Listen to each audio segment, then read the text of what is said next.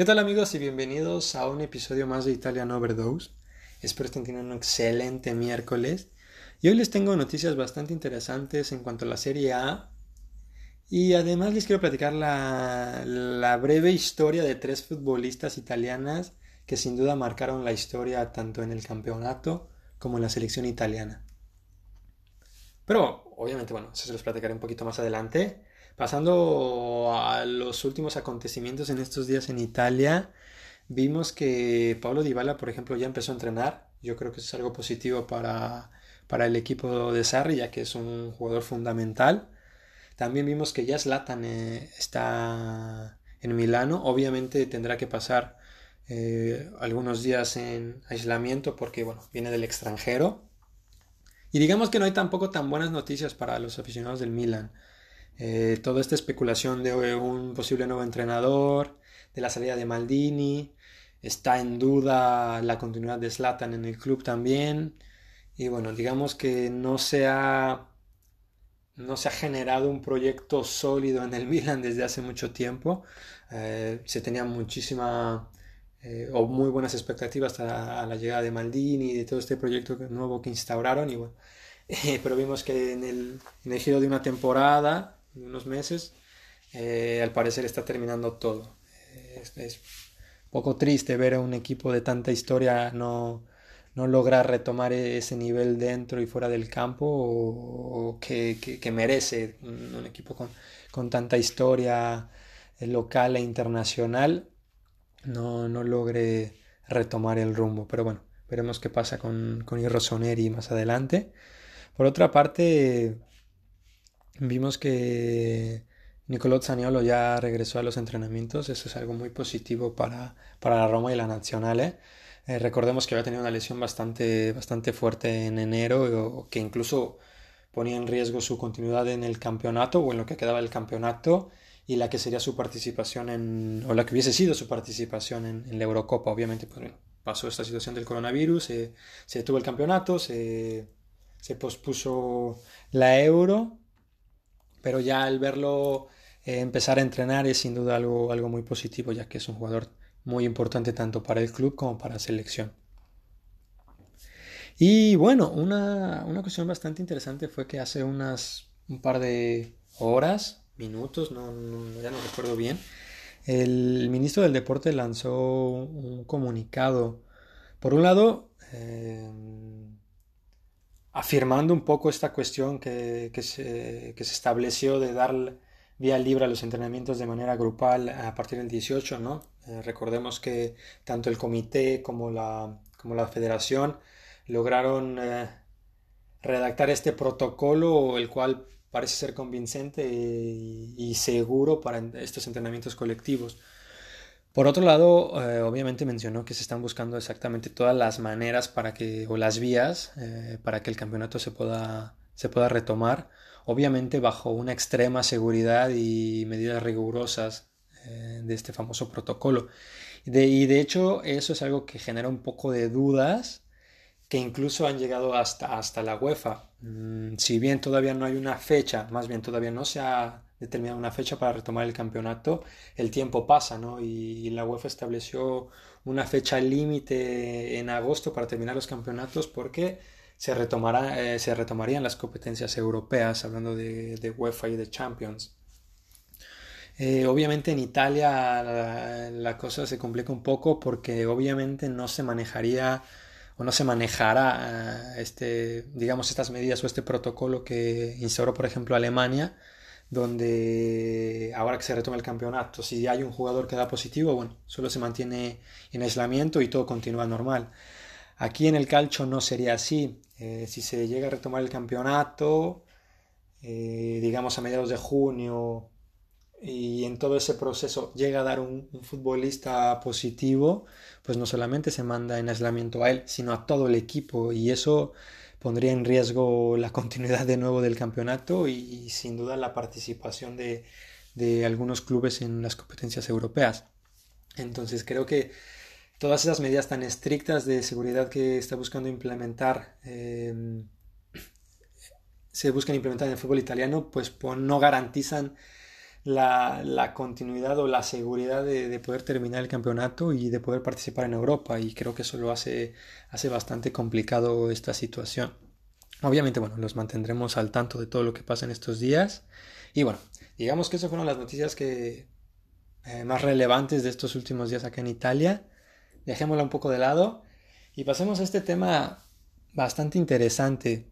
Yo creo que en los últimos años el fútbol femenil está, empezando a tener muchísimo más visibilidad, muchísimo más crecimiento en, cuanto a cuestiones deportivas. Todavía estamos muy lejos en cuanto a cuestiones económicas, pero sí creo que en estos últimos años el, el crecimiento del fútbol femenil ha sido bastante, bastante interesante. No solamente en una cuestión mediática, sino en una cuestión también de, calidad. Creo que cada vez eh, eh, el fútbol femenil es más vistoso, eh, cada vez hay futbolistas con más calidad, con más técnica y eso sin duda hace que, la gente voltee, voltee, a ver las ligas y los campeonatos femeniles. Y en Italia no ha sido la excepción. Italia tiene una liga ya con una historia bastante eh, de bastantes años, muy, compleja. es una liga que, nace en 1968 y que sin duda ha dado futbolistas que, han marcado la historia. Y de hecho es de estas de las que les quiero platicar, ¿no? Han sido tres italianas que, han puesto eh, al fútbol femenil y, a la selección en un, nivel alto, o al menos aquí en Italia. Una de ellas, sin duda, eh, es Elisa, o fue durante su, su periodo de futbolista, fue Elisabetta Viñoto, ¿no? una eh, jugadora que jugó entre 1970 y 1999 y lo cual tiene un palmarés bastante respetable, ¿no? Tiene seis scudetti, ¿no? Eh, consiguió cuatro copas de Italia y fue cinco veces capocannoniere de, de la Serie A. Eso es bastante respetable. Además, de que en 451 partidos marcó 467 goles, una, goleadora eh, en el fútbol italiano. Y con la selección italiana logró también cosas, al menos en la cuestión personal, eh, se, colocó, se ha colocado como la tercera máxima goleadora eh, de Le Azzurre con 102 goles. Y una cosa bastante interesante, en, en el 2017 eh, entró al Salón de la Fama del fútbol femenil. Recordemos, o les recuerdo que el Salón de la Fama en el fútbol italiano se creó en el 2011, si no me equivoco, y la sección femenil eh, se empezó a instaurar a partir del 2014. Entonces, ella es una de las futbolistas que está en, esta en este famoso Salón de la Fama por bueno, todo lo que logró a nivel tanto local como, como internacional. Y por otro lado también tenemos una, otra futbolista que incluso logró hacer compañera eh, de, de Viñoto en, la selección, que fue Carolina Morache, igual una futbolista que se desempeñó entre 1977 y 1998, la cual logró superar todo eh, lo que había hecho Viñoto, ¿no? Dos Scudetti, dos Copas de Italia, una Supercopa y nada más y nada menos que 12 veces capocannoniere. Un, también un palmarés bastante eh, respetable y ella es la segunda máxima goleadora de, la selección italiana con 105 goles. De igual manera se instauró en este famoso Salón de la Fama en el fútbol femenil en 2014. Entonces han sido dos futbolistas que han marcado han marcado la historia e incluso con la selección, si bien no lograron tener los máximos resultados, tuvieron una participación bastante interesante en, el europeo de 1984, donde se quedaron en, semifinales.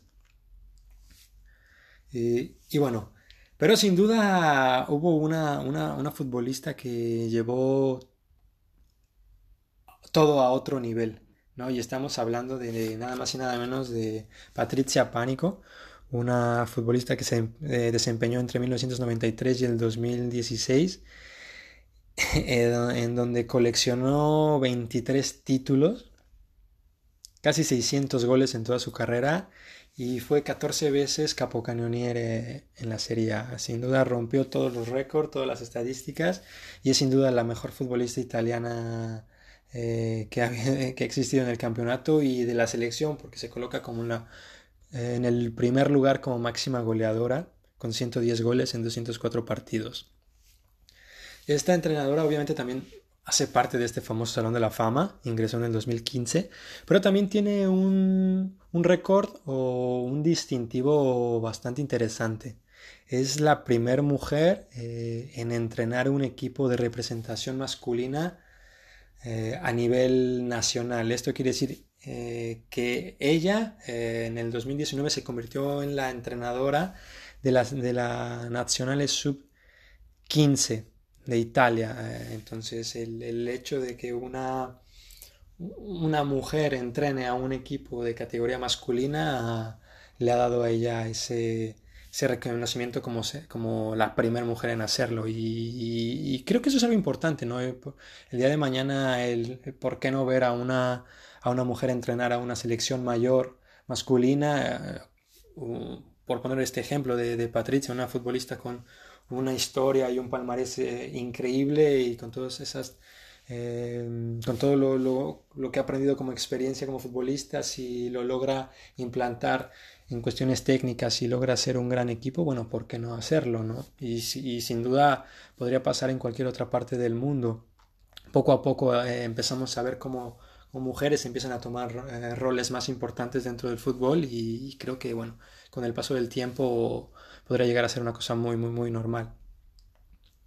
Sin duda, estas futbolistas han, han marcado la, la, historia de, de Italia y, y, del fútbol, y del fútbol local. En lo, en lo particular, eh, siempre me ha dado muchísima curiosidad el fútbol femenil, ¿no? Porque, bueno, no ha llegado a verse como ese fútbol espectacular que, desarrollan los hombres, pero como les mencionaba, poco a poco empieza a, tener eh, detalles más importantes y, en el fútbol italiano como tal, como la liga, pues no ha sido la excepción.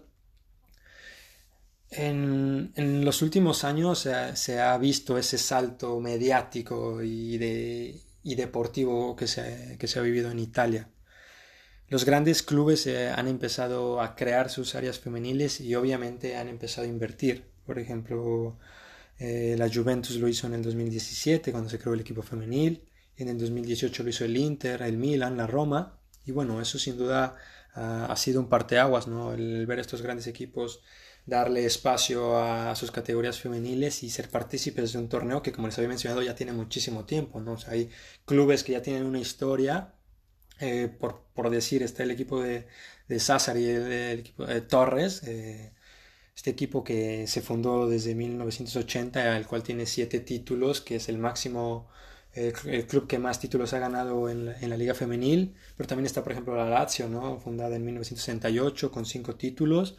Eh, ya son equipos con bastante historia, pero bueno, el, el ver a, a, a, la Juve, al Milan, al Inter, instaurarse en las secciones femeniles, pues sin duda le ha dado, creo que un plus eh, al campeonato.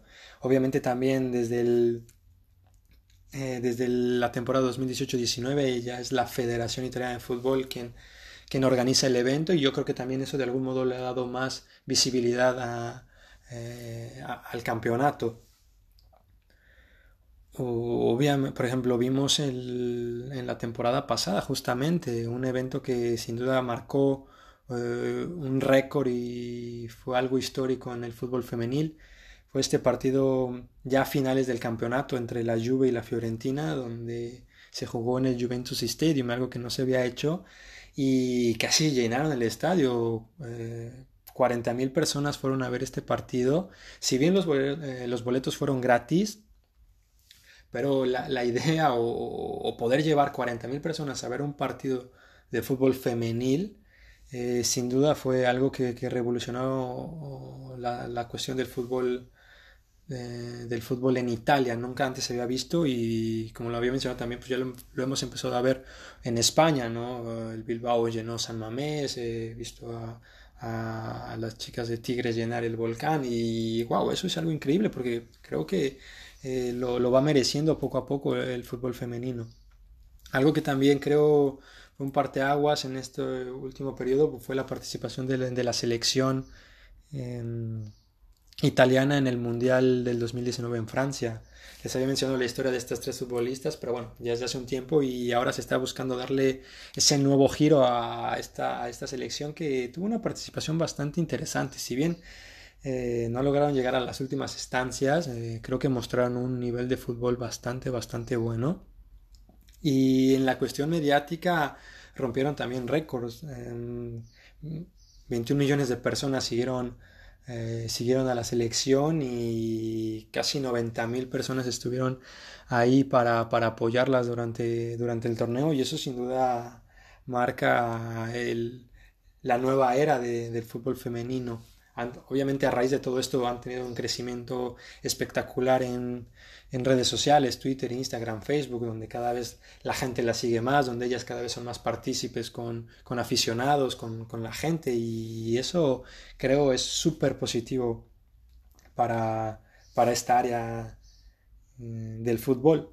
¿no? También eh, hemos visto que los partidos empiezan a transmitir eh, por televisión y eso, bueno, hace que, cada vez más se, se, vuelva parte de, esta cultura deportiva que tiene este país, ¿no? Como se los he mencionado en otros podcasts, eh, el fútbol en Italia es prácticamente eh, una, una, forma de vida y que esta área femenil se, se logre introducir también de, de esta manera es algo muy, muy, muy muy, muy bonito porque, bueno, creo que el fútbol no es solamente de hombres, ¿no? Yo creo que es un deporte que, sin importar orientación sexual, religión, raza, sexo, debería de, tener la misma visibilidad. Obviamente, en este último periodo estamos hablando de cuestiones mediáticas, ¿no? Eh, posiblemente en cuestiones deportivas, el hecho de que grandes clubes eh, inviertan, tengan instalaciones de, primer nivel, eh, que traigan eh, entrenadoras de, muchísimo más nivel. Se ha visto la evolución que ha tenido el fútbol, es muchísimo más vistoso, muchísimo más técnico, se muestra muchísimo más calidad en los últimos, en los últimos años el fútbol de chicas. Obviamente eh, la cuestión económica siempre ha sido también una bastante crítica, ¿no? Hay una diferencia abismal en, los sueldos, creo que eso es algo que todavía se tiene que, trabajar, pero bueno, de algún modo poco a poco empieza a, dar, más, bien poco a poco se le empieza a dar ese lugar que creo que se merece el, el fútbol femenino. Estamos yendo muy gradualmente, pero si esperemos que, todo continúe así y sea, sea bastante positivo también para que las chicas eh, quieran eh, jugar fútbol y vean que en el fútbol también tienen una, posibilidad de, por un lado, de, cumplir su sueño, pero bueno, también por otro lado, de, poder eh, mantener una, una calidad de vida buena. Y bueno, eso ha sido todo por hoy, espero que les haya gustado. Recuerden que los mantendré informados de todo lo que pasa en la Serie A y los traeremos con nuevas historias. Hasta luego y que pasen un bonito día.